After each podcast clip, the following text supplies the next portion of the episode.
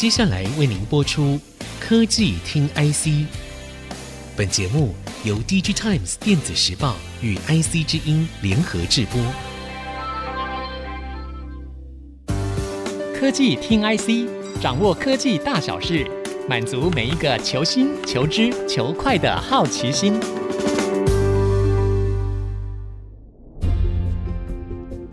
这里是 IC 之音如贺广播 FM 九七点五，欢迎收听科技听 IC，我是节目主持人李立达。最近呢，进入了这个时间点是六月，六月之后，接下来就是下半年，我们平常电子供应链常会讲的旺季时间要到了。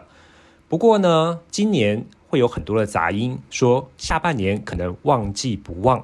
为什么会有这方面的杂音呢？主要还是因为通膨。那包括了像之前央行呢发太多钱到这个市场上，再加上俄乌战争等等的情况，所以导致了通膨的现象越来越明显。那各国的央行呢也开始进行升息，要压抑通膨。升息的结果呢是让这个资金回收，那让个人或者企业的消费就会受到减少。那接下来就会影响到了这个经济，包括了像是台湾。美国、中国等等地区呢，今年的 GDP 成长率呢，都面临下修的危机。所以呢，最明显冲击的就是一些消费电子的厂商，包括了像是宏碁啊、华硕啊，还有一些中国大陆的手机厂，像是小米，他们原本对下半年都抱着满心期待。不过现在呢，看起来对下半年的景气的状况呢，却是包括了呃犹疑跟保留跟观望的态度。这样的状况，可是对照上游，像是晶圆代工在持续扩张的状况，却是大相径庭。这个情况为什么有这方面的落差呢？我们今天就特别邀请到我们 DigiTimes 电时报的资深记者陈玉娟来到这里，跟大家聊聊这个话题。玉娟你好，啊、大家好，我是记者玉娟。啊，玉娟啊，我们先问一个时事题哈，因为前阵子拜登在进行亚洲行，那呃也牵动到整个半导体相关的布局。不过大家反而会看衰台积电，我先问问看，说您这台积电专家怎么看这件事情啊？我们先来看这一个新闻哈，就是拜登他到了亚洲展开亚洲行，然后他到了日本、韩国，然后在日本的时候，他就是发了一个声明，就是说他要跟日本一个筹组每日要筹组半导体研发工作组，然后另外一个就是在日本启动一个印太经济架构，然后如果呃再换到韩国的场景，他就是很特别的是，他去了三星。然后看了三星的最新的三纳米 GAA 制程的技术，然后会后拜登也说，美国跟韩国会在半导体的产业中，大家一起携手向前行的态度。那拜登这样的态度，他其实让大家觉得说，哎，那我们台湾没有纳入印太经济架构，然后也没有我们台积电是全球的晶圆代工龙头，但是拜登没有来访。好像感觉台积电就是被排挤了，然后即便它是一个龙头，所以大国完全就是不理台积电。对于台积电的未来，可能大家会觉得看衰它。那其实我们简单就很简单来看，其实拜登不来台湾，大家都知道，再怎么样，美国集结日韩或是亚洲国家、澳洲等等，它虽然是说要对抗中国，但是它其实还是有一个底线在，就是不要去触碰。中国跟台湾的两岸的敏感神经，所以他不来台湾，大家是可以理解的。另外一个是说，他不来台湾，那当然就是没有所谓的来参访台积电这个情景在。所以其实没有来台湾，没有看台积电，其实都在大家的预料之中。第二个就是说，呃，台积电其实没有美国来看它，然后其实它还是活得很好，它还是全球晶圆代工龙头，然后所有的大国日本。或者是欧洲，或者是中国、美国都需要，甚至连最近的新加坡跟印度都需要台积电的产能跟先进制程技术来看的话，我们相信其实台积电它还是有它的优势在，不会因为这样的政治因素，然后就让它的地位下滑。反而是我们要看三星，它拜登去看了它，其实也未必是好事。其实它现在的制程技术是落后的，然后美国去一定会有所要求，所以它能不能？达到美国的要求还是另外一个未知数。那日本来看的话，日本跟美国长期以来就有一些心结，或者是说过去的在半导体领域的一些恩恩怨怨，所以他们这次的合作，我们可以看说或许大家都是有各自的算盘，所以这次就是简单来看，就是也不用把这件事看得太严重，台积电还是有它的地位在。嗯，所以这一次拜登的亚洲行所带动的是整个呃日韩这边的半导体产业跟美国这边的合作，可是却不代表会影响到台积电在整个晶圆代工的地位跟它龙头的角色嘛，对不对？对，我们以美国的对台积电的态度，或是说其他国家对台积电的态度，我们来看的话，应该是嗯没有什么变化，因为半导体这一个产业的发展，在短期之内它是不会有太大的改变。了解，那我们再回到我们今天本来要谈的一个主题哈，那这样看起来台积电的这个重要性是不会有改变的。那我想问一下说，说像是台积电啦，或是这些晶圆代工厂，他们对下半年的看法怎么样？因为现在消费电子产业其实对下半年的看法是相对保守的，不知道说上游的晶圆代工厂又怎么看呢？呃，就像丽达讲的，就是目前来看的话，其实我们终端的消费性电子产品的呃销售买气，其实都一直在下滑。那很多原因嘛，第一个就是已经热销两年的情景，现在应该是也是会慢慢的走下坡。然后第二个就是俄乌大战跟中国封城的危机，然后让全球的通膨。呃，越来越严重，所以很多的压力之下，所以让消费性电子的需求慢慢的变弱。那 IC 设计客户砍单，然后供应链库存也是拉警报，然后原物料短缺，这一些都让大家认为说，哎，晶圆代工产业可能会面临需求下滑。再加上晶圆代工产业在二零二一年的时候，二零二零年的时候都陆续宣布说，大家大扩产。因为未来实在是，他们都看好未来实在是会很旺，需求很旺，所以大家都扩产。那所以需求下来，然后产能又放大，所以产能闲置的危机就这样出现。所以大家都很悲观的认为说，晶圆代工产业可能今年就是高点，明年就会开始往下滑。但是其实我们来看，其实晶圆代工厂如果大家都是这样认，目前大家的看法都是说，虽然说通膨会侵蚀，就是大家终端民众的购买力，然后排挤一些消费性电子产品需求的买气，然后库存也上升，但是其实终端需求的是不会像大家说的全面的消失。大家认为说，哎，上半年不好，或许下半年就会呃延后反应，而且跟。过去相比啊，这个是比较重要的，就是说，台积电一直强调，就是半导体的产业的结构性的需求已经明显的转变，未来就是有 HPC，就是高效能运算，呃，例如像 server 这些产品，或是像电动车用五 G AI，或是物联网这些应用。更为创新跟更为多元，所以不论是主晶片 CPU、GPU，或是说周边的晶片，它的用量其实更大，所以电子产品的细晶圆它的用量大幅的增加，所以大家看好半导体的需求仍会相当的强劲。所以对晶圆代工厂来讲的话，就是说，虽然说最近的消费性电子的市况比较疲弱，但是像车用啊、网通啊、工控看起来还是供不应求。然后目前来看是可以抵消部分的订单减幅。然后虽然说需求不像二零二一年这么夸张爆嗯大爆发，但是目前来看，就是今年晶圆代工的产业的表现还是相当的不错。所以来看的话，就是说，除了台积电说今年是成长一年，然后到二零二五年还是继续旺。那联电也是认为说到今年也是产能利用率满载。那世界先进也是觉得说，哎，今年应该是没有问题。所以今年还是说大家是非常的看好下半年。嗯，所以感觉到上下游的这个状况呢，有点这个两样情的感觉哈。那您刚才提到说，像是 HPC 啦、网通、server 这些车用都会非常的旺，可是您刚才有提到说，它可以减少部分的，就是消费电子所衰退的减幅，可是真的全部都弥补得过来吗？目前来看，呃，以晶圆代工厂大家的说法来看，是可以弥补的。以今年来看的话，就以下半年来看的话。应该是可以弥补的。嗯，了解了解，而且说实在，像是 HPC 或是 Server，也许他们产品的平均单价是相对比较高的，所以的对晶圆代工来说，利润也会比较好吗？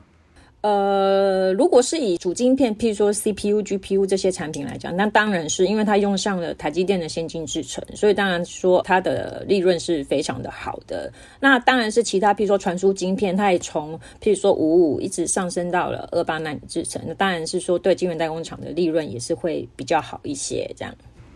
了解了解，所以呃，我们看起来就是在半导体，尤其是晶圆代工这一块，对未来其实是充满了期待跟乐观的。那我刚刚有听到玉娟你有提到 IC 设计，所以现在 IC 设计跟晶圆代工他们的态度对未来的展望是不大一样的吗？对，因为现在就是说，终端的消费性电子产品的需求不是很好嘛，尤其是说，嗯，我们来看 PC 跟手机是最明显的。然后，所以像终端的呃相关的供应链、品牌代工这些，还有网上的话，IC 设计业者的库存水位跟库存金额，其实。大家都看到有明显的拉升，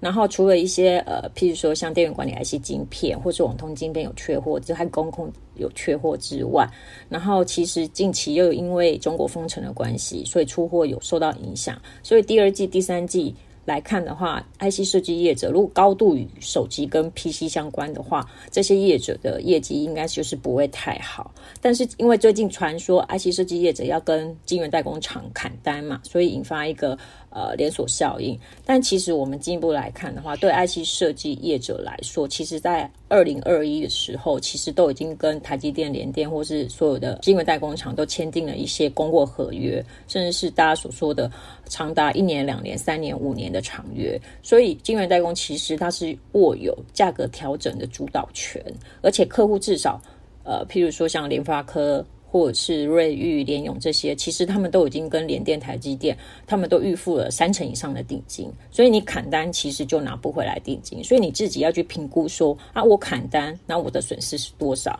以最近最热门的驱动 IC 来看的话，其实跌幅是最深的，所以这几个月来确实有在砍单，但是其实都是在跟晶圆厂在悄悄看，就是说。我不是全面砍单，但是也不是说我会动到长约，就是说大家给一个容忍的期限范围，让我可以度过这个难关，或者是说我现在砍，但是我明年这些量移到明年，这些都是呃大家都是在讨论当中。但是对晶圆厂来看的话，如果今天假设联咏你真的要砍多的话，那就是罚款。然后目前来看还没有到这个地步。所以有目前还是强势卖方市场的晶圆代工厂，所以他现在面临如果有 IC 设计客户调整订单的话，因为目前来看是一些小厂，比较中小型的厂，它有调整一些订单，但是这些马上就有一些车用工控的订单去填补那个缺口，所以呃，目前每一家都说自己的产能利用率是百分之百，而且报价都维持在至少都维持在第一季的历史高点，所以第二季又是旺季，所以下半年。逐季成长的几率也蛮高的，所以全年晶圆代工产业会续创新高，这是确定的。好的，那这一段呢，我们特别聊到了半导体，尤其像晶圆代工跟 IC 设计跟下游品牌，他们所面临的压力是不大相同的，那他们的采取的方式也不大相同。那下一段我们继续聊聊这个话题，不要错过，马上回来。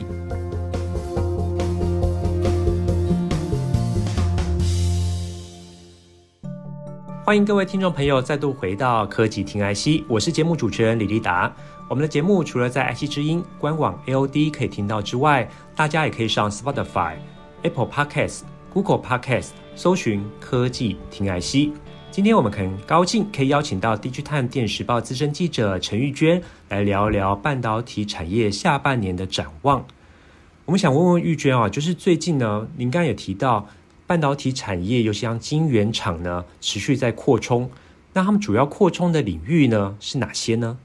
由于在去年前年的时候，除了大陆的晶圆代工厂在扩产之外，他们有自己的国家战略嘛，就是半导体自主化的一个目标，所以他们积极来在扩产之外，然后其他的晶圆代工厂都是看到了未来的需求会大爆发，所以他们几乎是每一家都有扩产的计划。那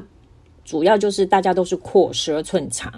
主要就是因为八寸厂，其实在过去几年，其实这些材料设备都已经陆续的停产，所以你想要扩八寸厂，其实设备取得非常不易，主要都是买二手的。那因为现在大家的八寸厂比较热门嘛，因为其实很多的呃比较基本的一些电子晶片都还是其实八寸晶圆就够了，所以其实比较少有人会出售或是什么，当然也是有一些二手设备，所以呃目前来看走向十二寸厂还是一个主流，所以大家都还是。扩十二寸厂，那世界先进，因为它是本来就是聚焦在八寸厂，所以它就是以八寸为主，那接下来扩的也是八寸，不过它还是终极目标还是要走向十二寸，所以它目前有一个十二寸计划，然后在那个苗栗铜锣，但是目前来看，因为在土地方面取得还是有一些困难，所以它目前还在观望当中。所以目前扩产的晶圆是以十二寸为主，那是以先进制程还是以成熟制程为主呢？先进制程的话，因为现在面以七纳米以下来看的话，现在七纳米以下就只有台积电、三星跟 Intel，所以这三家势必是一直在往下扩的，这个是毋庸置疑的。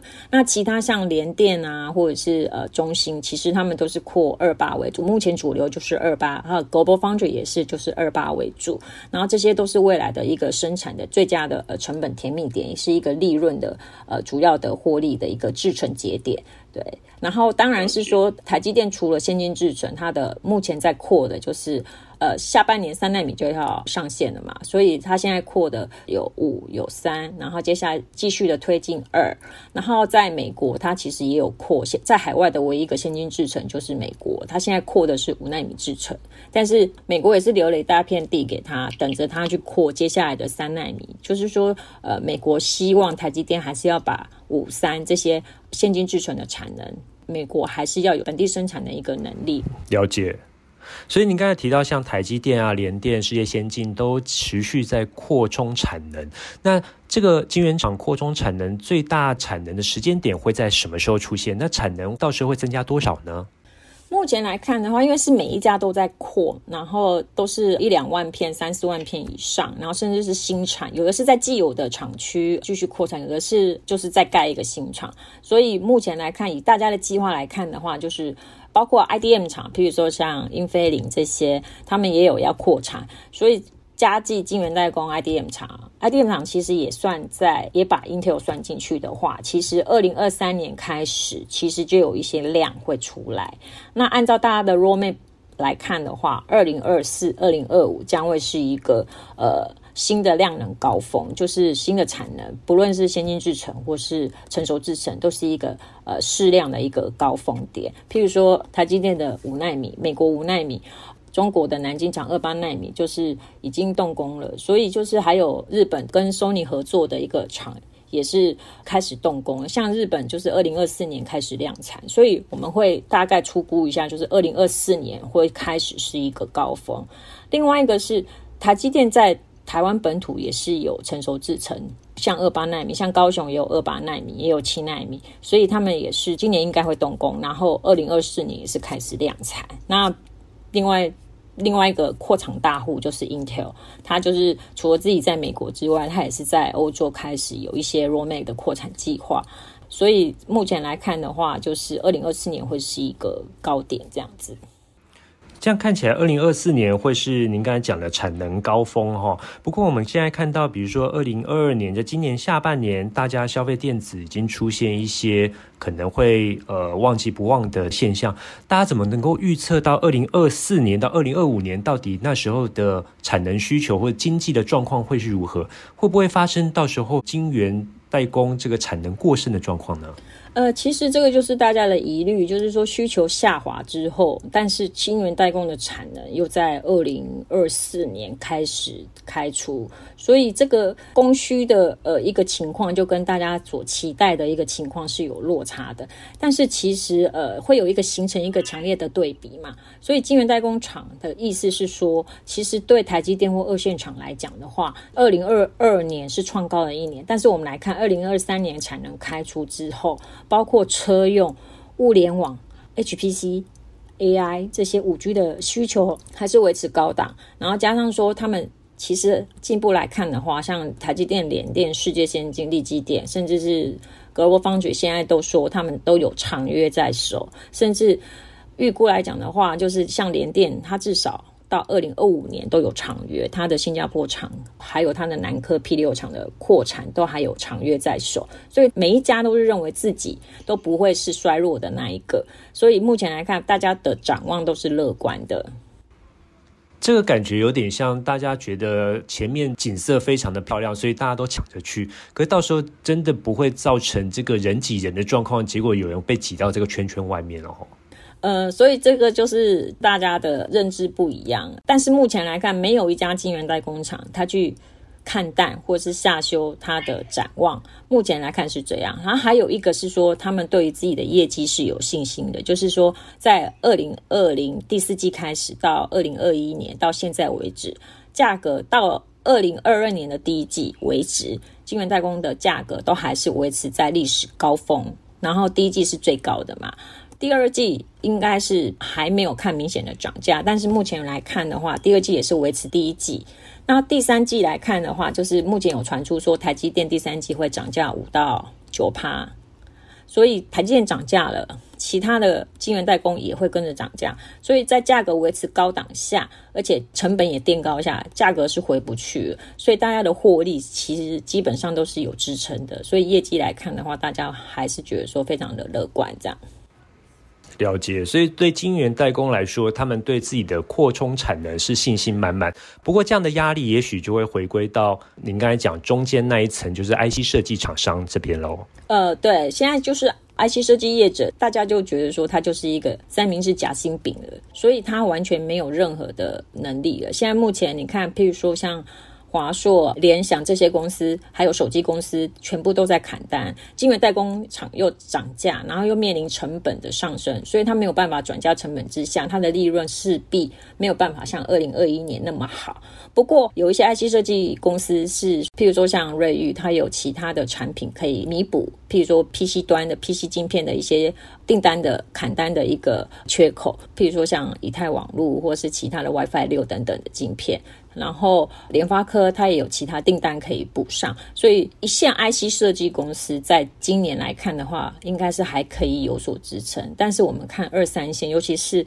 我们所谓的小公司来讲的话，我们可以看第二季如果明显业绩走下坡的公司，其实下半年不会太好，所以可能就是大家所说的打回原形，甚至更惨。所以这就是 IC 设计今年的一个差异在。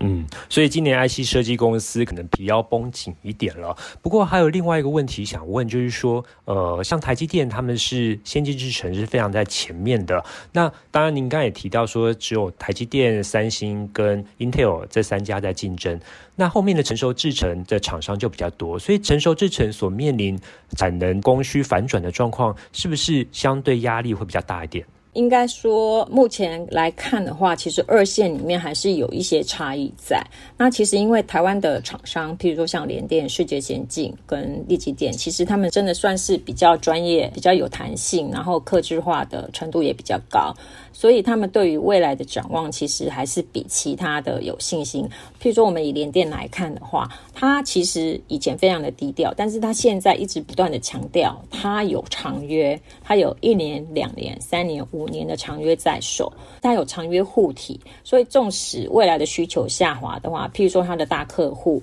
三星、瑞昱、联发科。这些公司，包括恩智浦这些公司，他们的订单都只会越来越多，不会减少。这个就是说，他非常有信心，说他不会是晶圆代工产业衰减的那一位。所以，除了联电之外，包括像世界先进，世界先进是一个比较特别的是，它比较专注在八寸晶圆代工的一个公司。那目前是八寸晶圆代工，其实产能还是非常的抢手，所以。呃，像董事长方略，他就会强调说，其实他的需求还是非常的强劲，不是只有驱动 IC 这些产品之外，他有其他的 PMIC 这些产品，所以他还是有信心说，至少八寸代工产能可以一路望到二零二五年，这是没有问题的。所以对比之下，我们来看那个中芯，中芯的话是因为最近本土需求比较弱，所以它可能会受到一些影响。但是如果我们拉长期来看的话，它的本土需求还是非常的强劲，所以。它应该是基本上的呃营收获利是没有问题，但是它主要未来的展望就是放在它还是继续的被美国政府卡脖子嘛，